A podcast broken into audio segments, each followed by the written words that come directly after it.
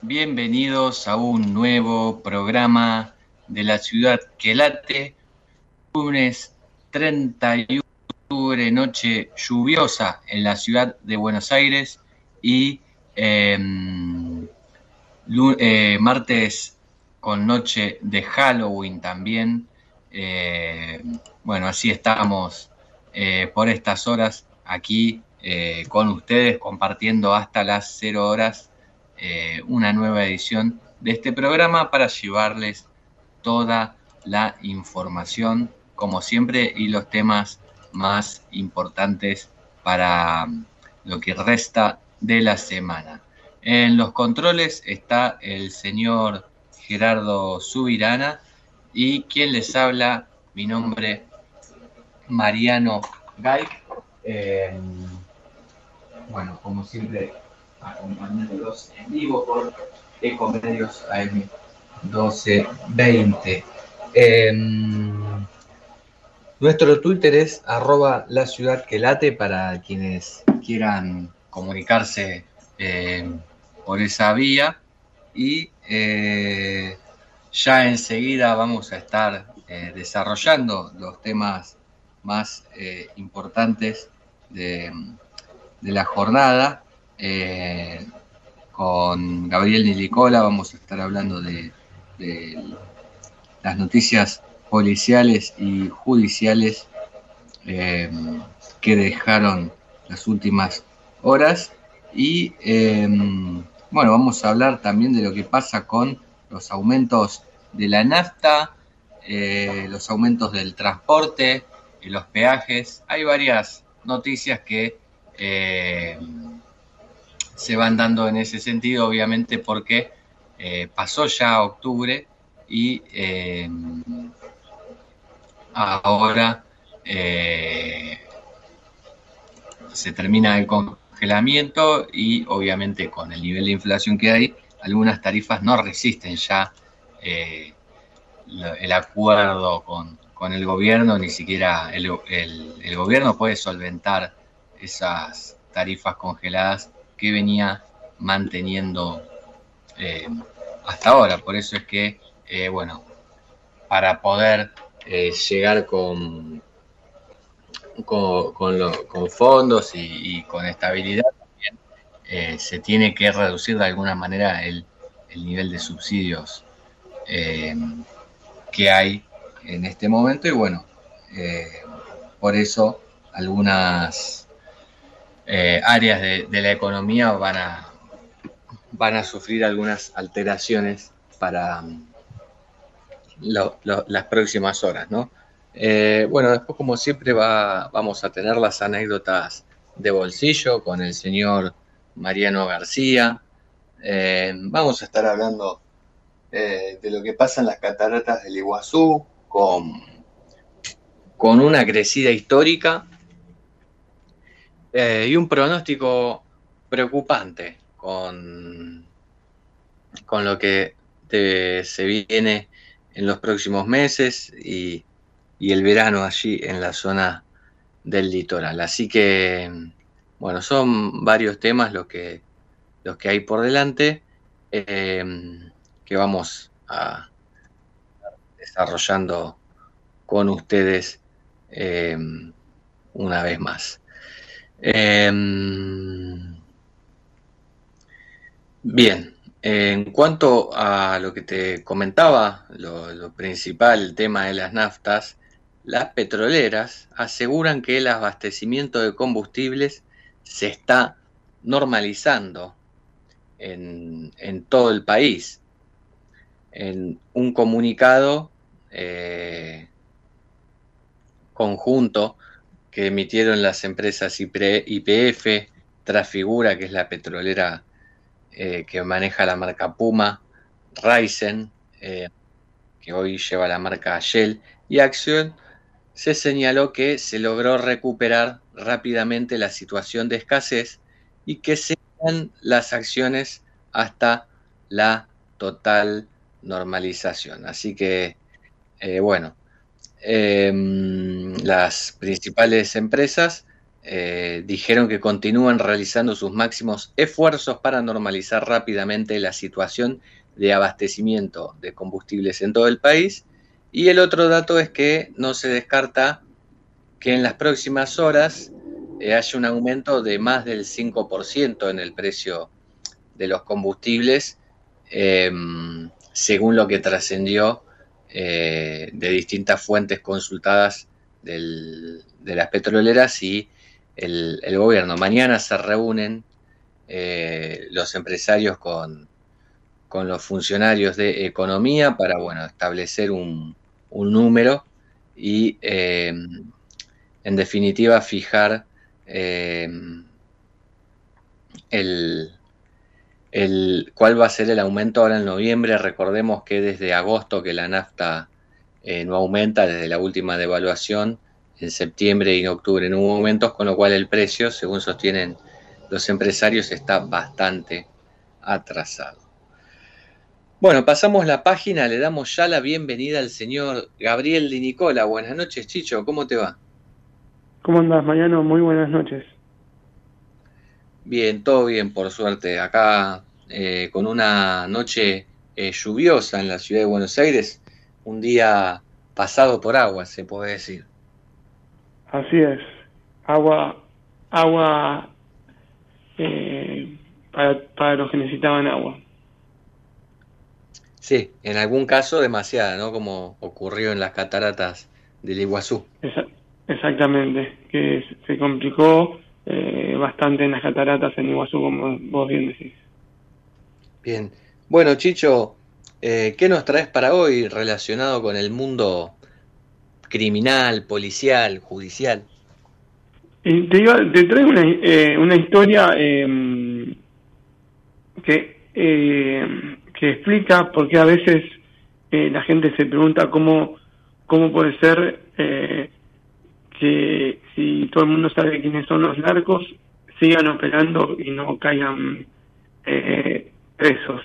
Una historia que, que parece sacada de un, un guion de una película, de una serie, de esta serie que está muy en moda en las, en las plataformas de streaming donde se hablan de narcotraficantes, pero esto es real y sucedió, o por lo menos es lo que se investiga en una causa abierta, en La Matanza, en una zona caliente del delito y de, eh, del narcomenudeo.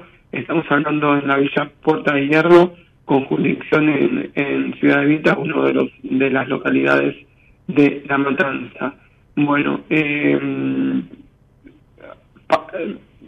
creo que alguna vez hablamos de, de un narco al que apodan Chucky Cham, eh, un joven hombre de 29 años, que su nombre exacto es Nicolás Nahual Guimín, eh, pero bueno, todo el mundo lo conocía como Chucky Cham, que estuvo muchos años buscado por, con orden de captura por la justicia, recién lo pudieron detener en julio pasado y lo procesaron con prisión preventiva en agosto pasado, la jueza federal Alicia Vence ha pedido al fiscal federal Sebastián Basso.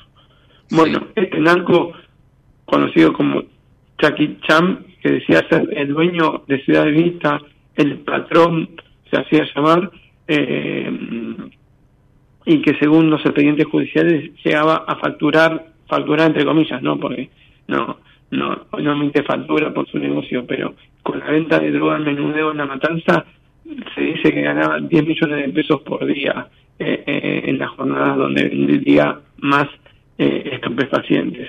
Bueno, hoy se conoció que hoy se conoció que van a, van a tener que prestar declaración indagatoria una fiscal de la matanza, un comisario y un oficial de la policía bonaerense por algo insólito, Mariano, que pasó el 21 de noviembre del año pasado, eh, cuando dos mujeres policías lo detuvieron a Chucky Cham y a un cómplice porque circulaban en un auto eh, sin chapa patente y salían justamente en Puerta de Hierro en una actitud sospechosa eh, ahí en Ciudad Evita. Bueno, estas mujeres policías hicieron bien su trabajo, pero no sabían que habían detenido a una persona eh, muy peligrosa y que tenía bastantes contactos. Eh, cuando lo detuvieron esa noche del 21 de noviembre del año pasado y una de las oficiales cuya identidad no, no trascendió, le, más que nada para protegerla, le preguntó por qué eh, no tenía mm, chapa patente en auto. Eh, este jefe narco le dijo, ¿por qué no quiero? Y, eh, y se quiso ir del lugar. Se resistió a ser retenido, a ser identificado y eh, le golpeó a la policía. A todo esto, cuando estas dos mujeres pedían refuerzos, tardó mucho, tardaron mucho llegar los refuerzos. Llegaron primero 30 personas eh, conocidas de Chaquitam, eh, como mostrando cierto poder, eh, hasta que finalmente pudieron llevar eh, a los sospechosos a la comisaría. Previo a esto, una de las personas que acompañó a Chucky Cham sacó del bolso un auto y se fue en una camioneta 4x4. Eh, se supone que en ese bolso había droga o dinero que estarían de, de recaudar de, de Puerta sí, Bueno, se lo llevan a la comisaría a, a, este este matón, a este delincuente, a este narco que estaba procesado ahora con prisión preventiva. Bueno, mientras estaba en la comisaría, una de las mujeres policías que le detuvo se tuvo que aguantar gritos de este delincuente que decía, cuando vos jugabas a las muñecas yo tenía 15 muertos encima, cuídate, Ciudad es mío, vos no tenés idea con quién te metiste, yo manejo todo. Vos te pensás que yo me voy a quedar acá, te voy a hacer sacar de acá, la amenazó, ¿no? Eh, es sí, más, sí, tremendo. Eh, esta mujer, no, esta, esta joven, no sabía a quién había detenido. Nunca se enteró eh, hasta que en ese momento en la comisaría todo el mundo la miraba y decía, detuviste a Chucky Cham, cuídate. Eh, tus compañeros habían asombrado de que ella eh, se atrevió a detener a alguien muy pesado. Eh, y bueno, a los pocos minutos llegó una fiscal de la matanza según se desprende en un fiscal, en un dictamen del fiscal federal Sebastián Mazo, estamos hablando de, de la doctora María Belén Casalgato, y Jackie Chan se fue, se fue de la comisaría, eh, supuestamente esta eh, fiscal ordenó que se fueran del lugar y, le pidió a los policías que no dejaran sentado que ella esa noche estuvo ahí, sino que hubo una comisión, una comunicación telefónica.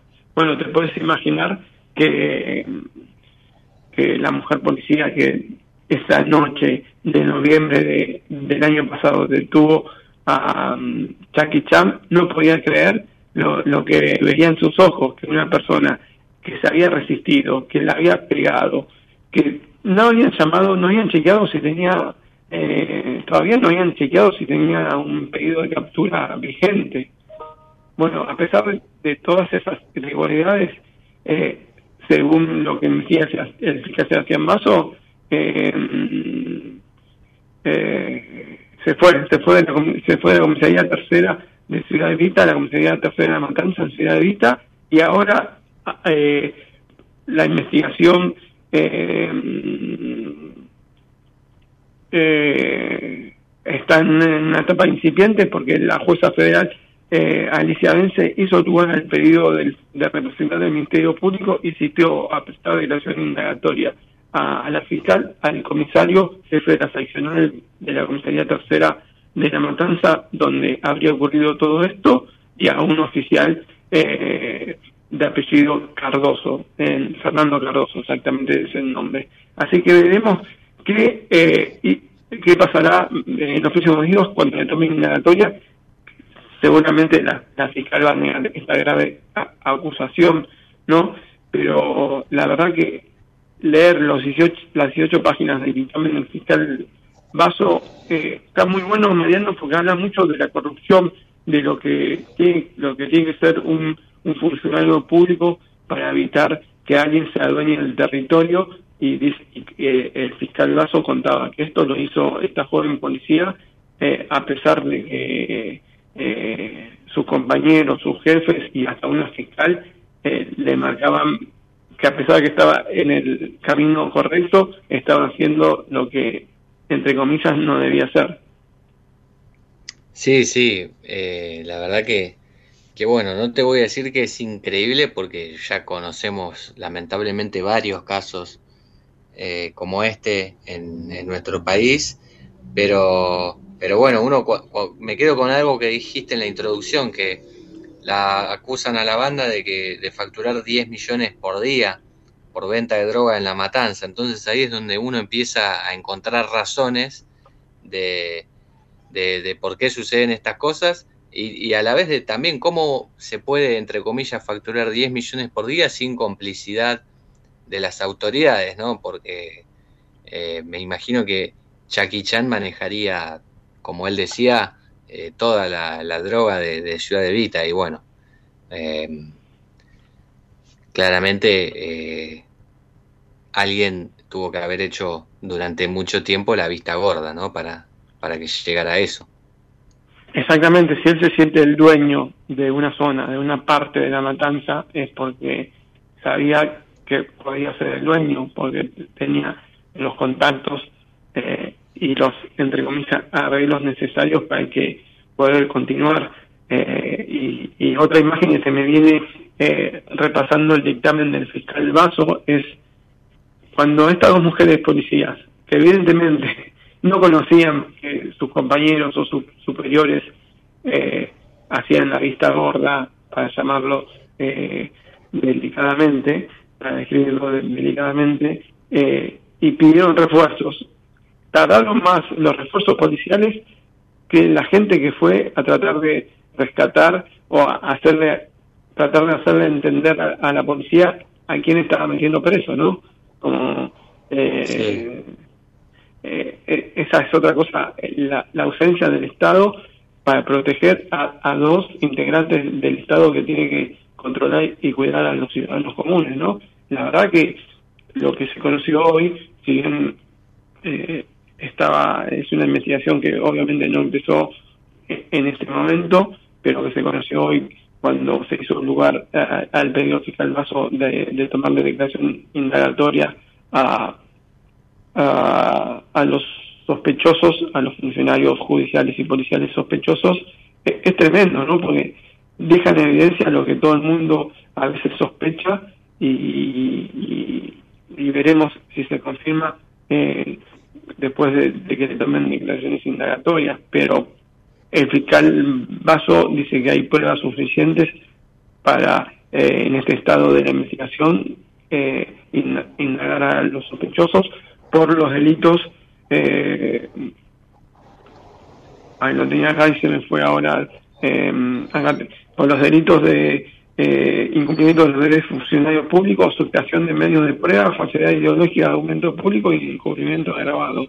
Así que veremos cómo, cómo sigue este, este caso en las próximas horas, pero la verdad que es tremendo y me pongo en el lugar de esas dos policías. Eh, lo difícil que haber sido haber denunciado tanto eh, denunciado, contado los grasos anoche en la comisaría, porque no solo están hablando sus superiores, sino también de una integrante del Poder Judicial. Sí, si se comprueba la, acusación, si, si toma eh, otra relevancia la acusación con la fiscal, permitime decir, Chicho, que me cuesta creer que solo la, esta fiscal Casal Gato eh, sea la, única funcionaria judicial que tiene complicidad con este Chaquichán, ¿no? Porque una persona que se manejaba así, digo, no, en, un municipio tan grande como La Matanza, no, no le alcanza, ¿no? Con, la complicidad de, un solo funcionario judicial para poder manejarse con esta impunidad, me parece. No, totalmente, Mariano, totalmente. O sea, obviamente esos 10 millones de dólares que se sospecha que recaudaba eh, en promedio eh,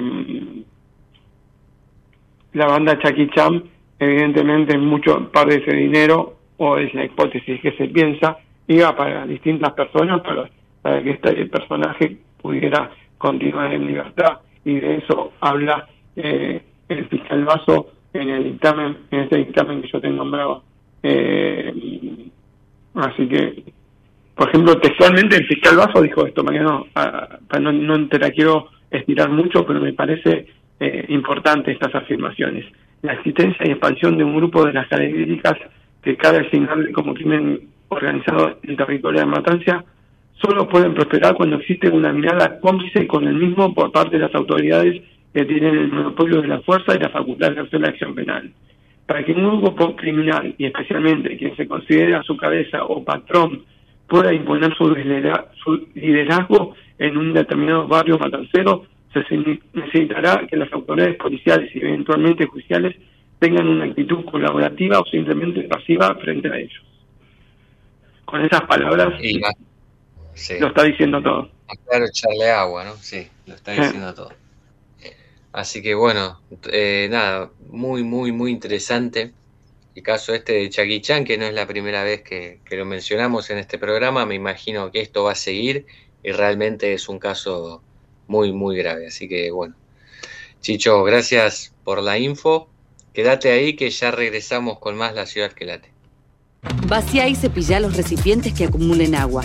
Tira agua hirviendo en desagües y rejillas y colocamos quiteros. Juntos podemos prevenir el dengue. Más información en buenosaires.gov.ar barra dengue. Buenos Aires Ciudad. Capacitate de forma fácil y gratuita. Accede al Instituto Legislativo de Capacitación Permanente en legislatura.gov.ar. Legislatura porteña. Nos une la ciudad. ¿Qué es lo que hace a este municipio distinto? ¿Será su salud y que nos cuidamos entre todos? ¿Los parques y el deporte? ¿Será que vivimos rodeados de verde? Sí, porque la calidad de vida hace todo distinto. San Isidro, municipio. Lanús es el primer municipio en incorporar el uso de armas no letales para equipar a las fuerzas de seguridad municipales que desarrollan tareas de prevención en zonas de alto tránsito como centros comerciales, estaciones de trenes y centros de transbordo. Queremos agentes de seguridad más preparados, especializados y mejor equipados para enfrentar el delito urbano. Informate en lanús.gov.ar. Lanús nos une. La inseguridad golpea a toda la provincia de Buenos Aires. Acá, en Vicente López, tenemos la convicción de combatirla todos los días. Por eso desde hace años venimos sumando tecnología a favor de la seguridad. Porque cuantas más cámaras y puntos seguros tengamos, más rápido podemos prevenir y actuar ante los delitos. Tu seguridad, nuestra prioridad. Vivamos Vicente López.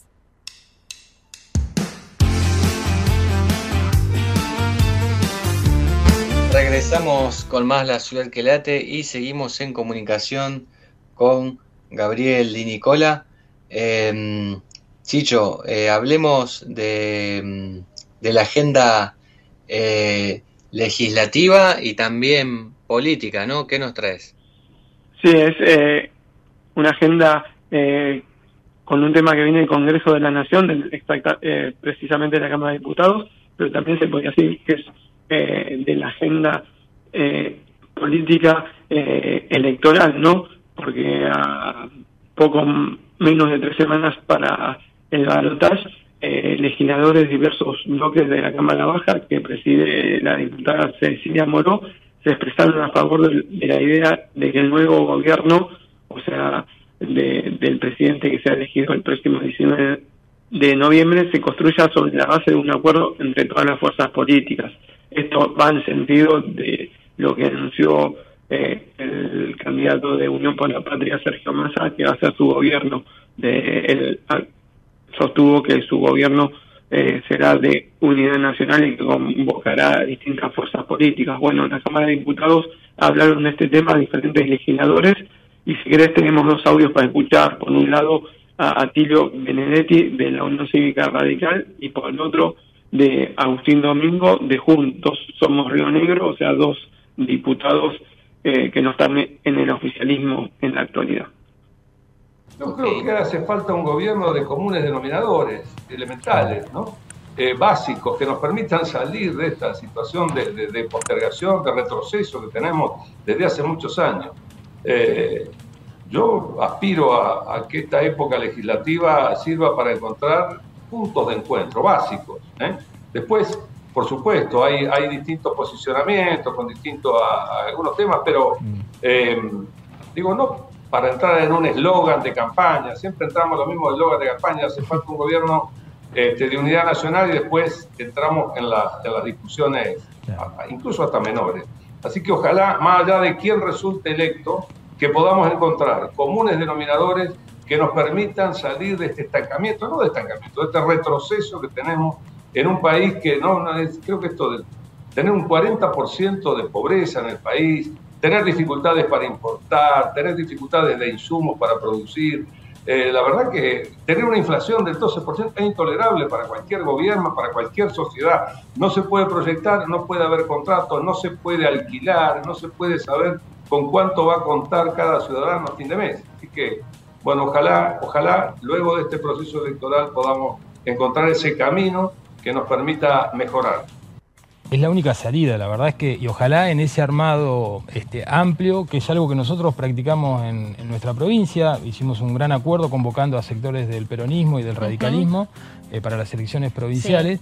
Eh, ojalá que en ese gran acuerdo los gobernadores y el federalismo cumpla un rol preponderante, porque muchos de los problemas que tenemos tiene que ver con esta visión eh, no sé si porteño o ambas centrista que tienen los gobiernos nacionales generalmente, donde eh, se acaparan muchas decisiones desde el gobierno eh, nacional cuando debieran delegarse en gobiernos provinciales. Muchas de las causas de la ineficiencia del Estado Nacional tiene que ver con esto, con solaparse en funciones que deben cumplir las provincias, muchas veces por cuestiones políticas, porque de esa manera se, se logra adhesión o acompañamiento, pero hay mucho para revisar ahí y la verdad que hay muchas ideas que planteó, bueno, uno de los candidatos que, quedó en el camino, eh, Schiaretti, eh, que tienen que ver con eso, con darle mucho más federalismo a un gobierno eh, nacional, que las políticas, estas políticas de consenso en estos grandes temas que en definitiva necesitamos, eh, surjan con el acompañamiento o desde el interior, desde los gobiernos provinciales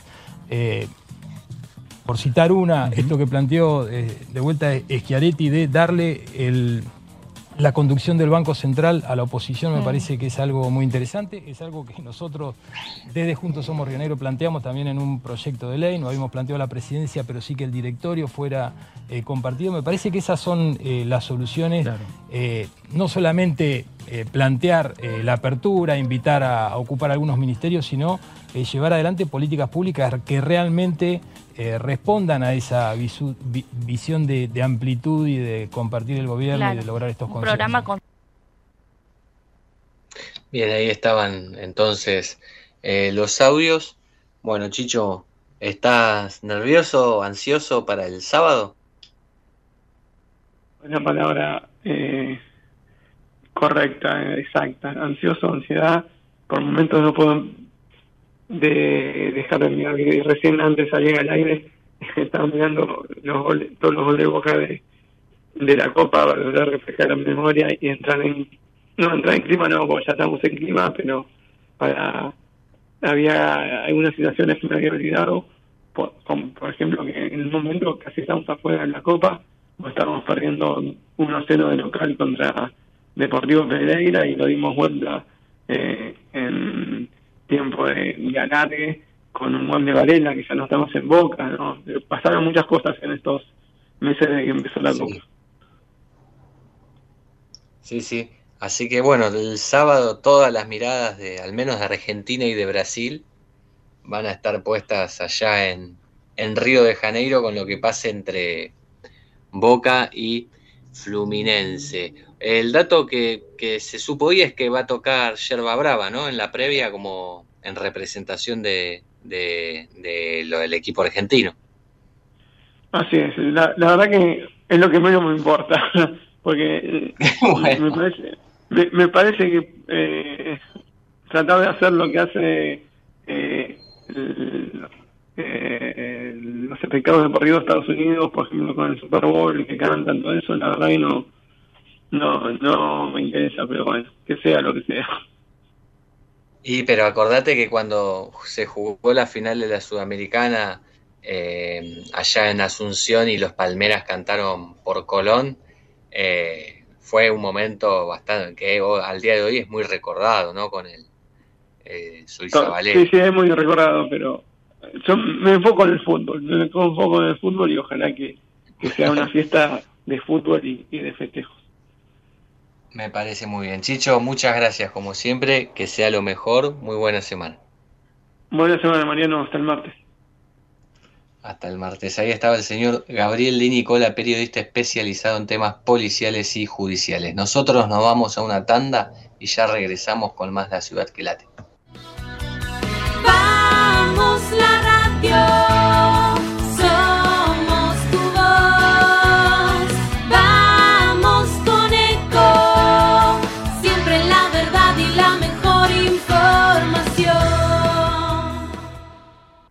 Informate en ecomedios.com. Seguinos en Facebook. Ecomedios Live. La inseguridad golpea a toda la provincia de Buenos Aires. Acá, en Vicente López, tenemos la convicción de combatirla todos los días. Por eso desde hace años venimos sumando tecnología a favor de la seguridad. Porque cuantas más cámaras y puntos seguros tengamos, más rápido podemos prevenir y actuar ante los delitos. Tu seguridad, nuestra prioridad. Vivamos Vicente López. Lanús es el primer municipio en incorporar el uso de armas no letales para equipar a las fuerzas de seguridad municipales que desarrollan tareas de prevención en zonas de alto tránsito como centros comerciales, estaciones de trenes y centros de transbordo. Queremos agentes de seguridad más preparados, especializados y mejor equipados para enfrentar el delito urbano. Informate en lanús.gov.ar. Lanús nos une.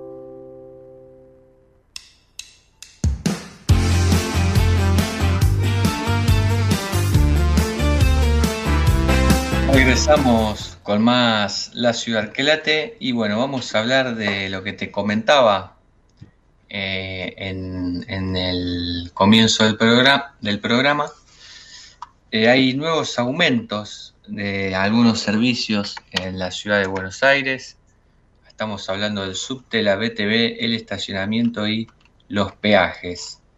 Eh, Así que, bueno, van a haber eh, audiencias públicas en los próximos días para actualizar los valores de esos servicios y se esperan que los nuevos montos eh, oscilen entre el 50 y el 118%, dependiendo el servicio. El lunes se hizo el llamado a audiencias públicas y se prevé que los nuevos valores comiencen a regir a partir de finales de diciembre, principios de enero de 2024 y eh, bueno, desde el gobierno porteño dijeron que la actualización de tarifas se basa en adecuaciones necesarias para el funcionamiento de los eh, servicios. También dijeron que la inflación en lo que va de 2023 acumuló un 103%, mientras que en los últimos 12 meses alcanzó el 138%.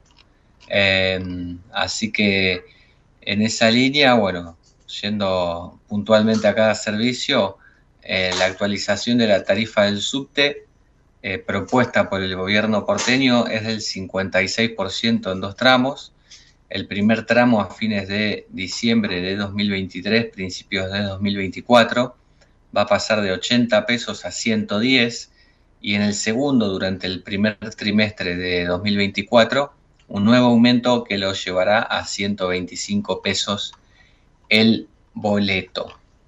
En cuanto a los peajes, La actualización eh, que propone el gobierno porteño va a ser del 49% y rige también eh, desde fines de diciembre o inicios del año que viene. Esto bueno, va a ser definido seguramente en las audiencias. Em, eh, para dar algunos ejemplos, la autopista Perito Moreno el 25 de mayo pasará a costar para un auto 642 pesos, hoy vale 431 el peaje, y las motos van a pagar 179, perdón, van a pagar 267 y hoy pagan 179, así que se va a sentir mucho el, aumento para los usuarios. Eh, otro servicio y trámite que va a, a, aumentar y bastante es el de la BTV, que es obligatoria, obligatoria en la ciudad de Buenos Aires. El aumento eh, previsto es del 104% a implementarse en dos tramos. Primero eh, va a pasar a valer 12.567 pesos desde fines de 2023 y va a escalar a 19.102 pesos en el primer trimestre de 2024. Una suba importante. Eh, el estacionamiento medido, eh, la tarifa simple de estacionamiento va a ser, eh, va a tener una suba del 118% y entonces la hora para estacionar va a pasar a valer 176 pesos, hoy cuesta 81. Es en porcentaje el servicio que más aumento va a tener. Eh, así que bueno, todos estos eh, son los aumentos que va a haber en la ciudad de Buenos Aires. En cuanto al, a los colectivos, por ejemplo, y los trenes que, que circulan por el AMBA, todavía no hay eh, ninguna pista sobre lo que pueda llegar a pasar. Eh, están congelados hace varios meses eh, los boletos. pero bueno, el, hay, si si se quiere, se puede prestar atención a algunas señales que va dando al gobierno, y es que desde este miércoles aumenta el costo de la tarjeta SUBE y también el margen del saldo negativo. Eh, así, eh, desde el primero de noviembre, la adquisición de la tarjeta va a tener un nuevo aumento, va a pasar a costar 730 pesos y a la vez se va a actualizar el saldo de emergencia a 211 pesos con 84, que equivale a cuatro boletos eh, mínimo. Eh, Diego Giuliano, el ministro de Transporte, dijo que se mantiene vigente el beneficio de la tarifa social para que los grupos designados puedan viajar con un 55% de descuento y bueno, los que viajan en la red eh, sube por el AMBA, van a, a tener descuentos eh, del 50 al 75% eh, en, usando hasta cinco combinaciones durante dos horas. Un, un, sistema que se viene implementando hace ya varios años y eh, bueno, también desde el lunes comenzó el servicio de carga a bordo, la nueva funcionalidad para acreditar saldo en la tarjeta SUBE, que permite que los usuarios ahora validen la carga eh, cuando se suben al colectivo. Le pueden pedir al chofer que, que, van a validar una carga y entonces ahí en el aparatito para pagar el boleto primero acreditan el saldo que cargaron, ya sea en el celular o en algún otro servicio, y eh, pueden sumar ese importe a la tarjeta y después hay que pagar el boleto.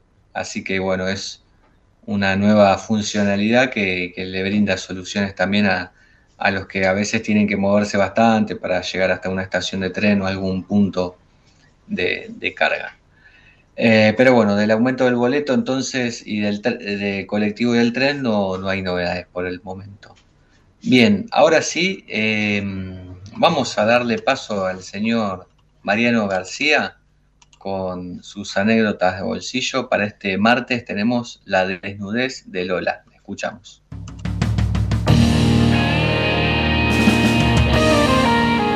En mi vida cometí tres errores. Nacer mujer, lograr ser escultora y tener ideas avanzadas para mi época. La frase es de Lola Mora. Dolores Candelaria Mora Vega de Hernández nació en 1866 en Tucumán y con los años se convirtió en Lola Mora, la primera escultora argentina que dejó al desnudo la sensualidad femenina escondida en una pieza de piedra o mármol y lo peor de una sociedad pacata que vio en sus obras obscenidad en lugar de belleza. A los 29 años viajó a Roma gracias a una beca y abrió su atelier, donde trabajó sobre la figura de un cuerpo humano realista. En 1902 recibió un encargo de la Intendencia de la Ciudad de Buenos Aires y comenzó a esculpir su obra más famosa, La Fuente Monumental de las Nereidas, representación del nacimiento de Venus, la diosa del amor en la mitología romana. Imagínense el escándalo que produjo en la sociedad porteña conservadora el conjunto escultórico en el que se ven a los tritones, las nereidas y la diosa Venus desnudos. La delicadeza con la que el mármol de Carrara había sido cincelado, destacando la femineidad de los cuerpos de las nereidas y Venus, fue tenida por cuestionamientos del tipo moral que veían en la obra una fuente pornográfica. La idea original era instalarla en la Plaza de Mayo, donde está la pirámide a pocos metros de la catedral, pero la curia puso el grito en el cielo. Entonces, evaluaron llevarla lejos, primero a Mataderos, después se habló de Parque de los Patricios, pero finalmente en 1903 la inauguraron en el Parque Colón, en la actual avenida Leandro Alem y la calle Perón, en el Bajo Porteño. Ese 21 de mayo, rodeada de las principales autoridades del país, Lola fue la única mujer que asistió al acto. Pero las llamadas ligas moralistas presionaron tanto para que saquen la fuente del centro de la ciudad, que en 1918, bajo la supervisión de la escultora, la terminaron trasladando a su ubicación actual, la Costanera Sur, lejos de la gente de bien, no merecía estar expuesta a la pecaminosa obra de Lola Mora, que además era mujer y usaba pantalones mientras trabajaba. ¡Qué horror! No es broma. A Lola la desacreditaban por ser mujer y vestir pantalones. Y hasta dijeron que la obra fue esculpida por los hombres que trabajaban en su taller de Roma y no por ella. Lola Mora falleció en 1936 sumida en la pobreza económica y sin el reconocimiento que mereció en vida. Inteligente, talentosa, transgresora, lúcida, dijo, en mi vida cometí tres errores. Nacer mujer, lograr ser escultora y tener ideas avanzadas para mi época. Lola, vos que seguís ahí viva en la costanera, naciendo como la Venus de tu fuente, quiero que sepas que la historia te dio la razón. El 17 de noviembre, fecha en la que llegaste a este mundo, gracias a vos, en Argentina es el Día Nacional del Escultor y las Artes Plásticas. Además, tu fuente de las Nereidas fue declarada bien de interés histórico nacional. Ya no suenan aquellos aplausos machistas, rancios e impostados que escuchaste en 1903 durante la presentación de tu obra de parte de una sociedad que no supo o quiso reconocerte y te mandó lejos a un rincón de la ciudad. Hoy, todos te aplaudimos. Y ese rincón al que te obligaron a llevar la fuente 100 años después es uno de los más modernos y distinguidos, paseo de miles de personas. Sos vecina de un barrio llamado Puerto Madero, donde sus calles llevan los nombres de notables mujeres de nuestra historia. Lola, ya no estás sola. Gracias por tu desnudez. Vacía y cepilla los recipientes que acumulen agua. Tira agua hirviendo en desagües y rejillas y colocamos quiteros. Juntos podemos prevenir el dengue. Más información en buenosaires.gov.ar barra dengue. Buenos Aires Ciudad. Capacitate de forma fácil y gratuita. Accede al Instituto Legislativo de Capacitación Permanente en legislatura.gov.ar. Legislatura porteña. Nos une la ciudad. En Ituzaingó, para tus mascotas, el mejor cuidado. Más de 10.000 vecinos y vecinas ya atendieron a sus mascotas en la Clínica Veterinaria Municipal, un moderno espacio de atención gratuita para la salud de quienes son parte de nuestra familia. Cuenta con servicios de vacunación, castraciones, cirugías, atención clínica y más. Más información en miituzaingó.gov.ar. Gobierno Municipal de Ituzaingó.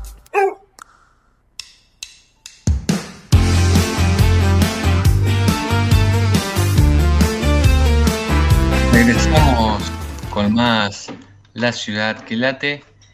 Eh, y bueno, hablábamos al principio de que era una noche lluviosa en la, la ciudad de Buenos Aires. Tuvimos un día en el que las precipitaciones nos acompañaron desde la mañana hasta ahora. Hasta recién nomás que estaba toda mojada la calle. Pero bueno, donde están pasados por agua es realmente en las cataratas del Iguazú, en el Parque Nacional Iguazú. Tuvieron que eh, cerrarlas y van a seguir así al menos hasta este miércoles, pero las autoridades prevén que incluso hasta el jueves, porque eh, bueno, hubo un fuerte temporal que afectó a las pasarelas, de hecho 60 tramos de la pasarela que conduce a la garganta del diablo, ahí en, en las cataratas del Iguazú, fueron arrastradas por la corriente, así que ya por más que habiliten el, recorrido, bueno, va a haber un sector al que no, no se va a poder llegar porque eh, por los daños ¿no? que provocó la crecida del río Iguazú. Eh, hubo una reunión este martes en la que las autoridades eh, ratificaron, bueno, seguir con el parque cerrado eh, y tuvieron en cuenta las previsiones meteorológicas e hidrológicas eh, de lluvias que siguen siendo intensas en la región, sobre todo en Brasil, que es de donde viene todo este caudal del agua que hace crecer el caudal de- del río Iguazú. Eh, se prevé que en las próximas horas los niveles de agua superen al, al que, al actual, al de este martes, que se situó por encima de los 20.000 metros cúbicos por segundo. Hay que decir que el caudal normal en los altos es de 1.300 metros cúbicos por segundo, es decir, hay entre 15 y 20 veces más de, de agua circulando por la zona de las cataratas. Eh, pero bueno, en este contexto, el Claudio Altamirano, el presidente del Parque Nacional Iguazú, dijo que quienes hayan adquirido entradas para visitar el parque este fin de semana, eh, el lunes, hoy o mañana, van a poder usar esas eh, entradas de nuevo en los próximos 12 meses. Eh, bueno, en compensación por, por no poder ha- hacerlo este fin de semana, aunque fue por motivos climáticos, ¿no? Eh, bueno, además de las lluvias, por la acumulación que hubo eh, en, la zona, eh, se sumó el agravante de que la represa Itaipú abrió las compuertas eh, para poder eh, evacuar todo el agua que, se estaba acumulando en la zona. Aunque eso no afecta directamente a las cataratas, bueno, es más agua que se suma a la región y también eh, se esperaba que en las próximas horas en Yacyretá abrieran las puertas también, con lo cual eh, todo el agua que va a descender por el litoral y hacia aquí va a ser realmente voluminosa. Eh, en el peligro en el agua, además de, de- la fuerza de la corriente, tiene que ver con que eh, es- es- es- ese gran eh, chorro, esa gran catarata de agua que viene, pero de manera horizontal, arrastra también sedimentos, troncos, ramas, árboles, bueno, algunos tramos de pasarela que si bien eh, desde en la última crecida que fue hace exactamente un año, eh, se implementó un nuevo sistema de, cables de acero para que las pasarelas no terminaran desparramadas en, en cualquier lado, contaminen o incluso puedan poner en riesgo la vida de alguien. Eh, este, este año de, los 60 tramos de pasarela cinco se, se desprendieron incluso de, de los cables de acero. Bueno, el año pasado se habrían desprendido mucho más y por eso fue que decidieron implementar un nuevo sistema. El año pasado en total se rompieron 55 tramos de la pasarela, que tardaron cuatro meses en, repararlos.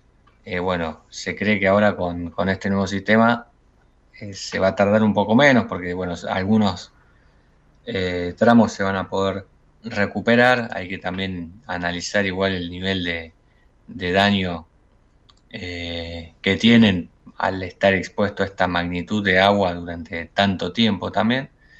Eh, y ya con la experiencia del año pasado, igualmente la, reparación podría ser eh, en un lapso menor. De todos modos, el pronóstico no es alentador para los próximos meses porque se espera que por el fenómeno del niño las precipitaciones aumenten en la zona, incluso eh, dupliquen eh, la- la- las que hay, eh, hubo en promedio en los, en los últimos años, con lo cual crecidas así es probable que se sigan viendo. Se espera que a la vez este fenómeno, el niño en el litoral, sea el segundo más alto o más poderoso en la historia. El, el anterior data de la década del 80, bueno, esperen, esperan un niño muy violento para, para este 2023-2024, eh, hasta pasado el verano. Ya en abril eh, se supone que el fenómeno se va a desactivar y bueno, las precipitaciones van a bajar, pero eh, bueno, si planeas estar en, la zona, ten en cuenta que va a haber muchísimas más lluvias. Eh, es probable que eventos de este tipo sean muy frecuentes, por lo que eh, las visitas a las cataratas se pueden ver afectadas.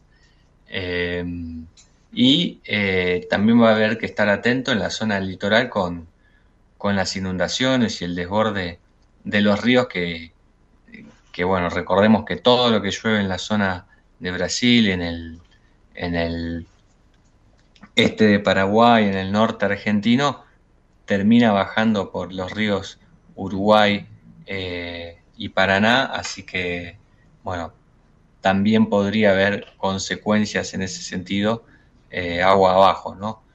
Pero, eh, bueno, la zona igual necesitaba mucha agua, recordemos todo lo que ocurrió en los años anteriores con los incendios y eh, la sequía.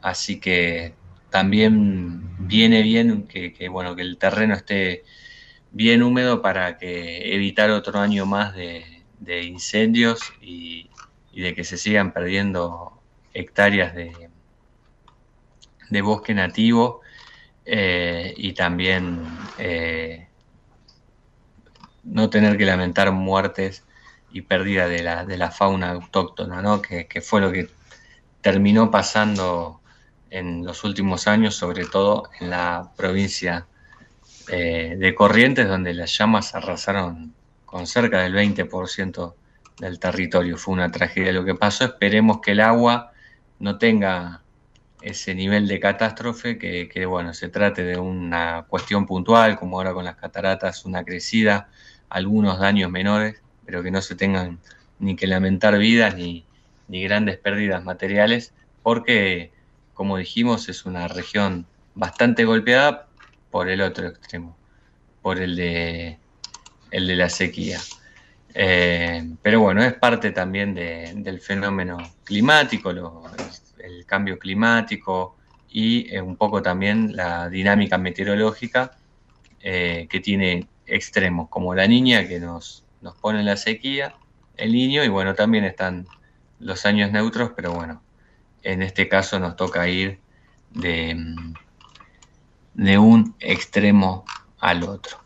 Eh, bueno, ya que hablamos del clima, eh, para ir cerrando te cuento cómo eh, va a estar el, el, día mañana. Se prevé que tengamos una mínima de 13 grados y una máxima de 16 las lluvias se van a ir eh, desactivando durante la madrugada.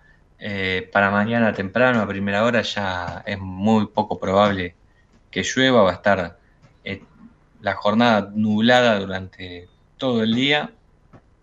Y hay alguna chance de precipitación hacia el final de la tarde, el, promediando la noche. eh, es probable que alguna lluvia aparezca nuevamente, pero bueno, para lo que es la mañana, el mediodía y la tarde eh, se espera cielo nublado, una mínima de 3, una máxima de 16. El jueves sí está previsto que vuelvan las lluvias con gran intensidad, eh, con una mínima de 12, una máxima de 16 y bueno, habrá que recurrir al paraguas nuevamente porque hasta ahora eh, la previsión es que va a llover todo el día jueves. Eh, seguramente el viernes esta mm, situación se extienda y por ahí el fin de semana nos espera ya con, con días soleados y temperaturas un poquitito más elevadas. Así que bueno, de esta manera eh, nos despedimos. Gracias como siempre por, por acompañarnos. Gerardo Subirana estuvo en los controles de Comedios. Mi nombre es Mariano Gaik. Nosotros nos reencontramos el próximo martes a las 23, eh, otra vez con un nuevo programa de la ciudad que late. Muchas gracias por acompañarnos. Que tengan muy buena semana, muy buenas noches. eh, y nos vemos el próximo martes. Chao.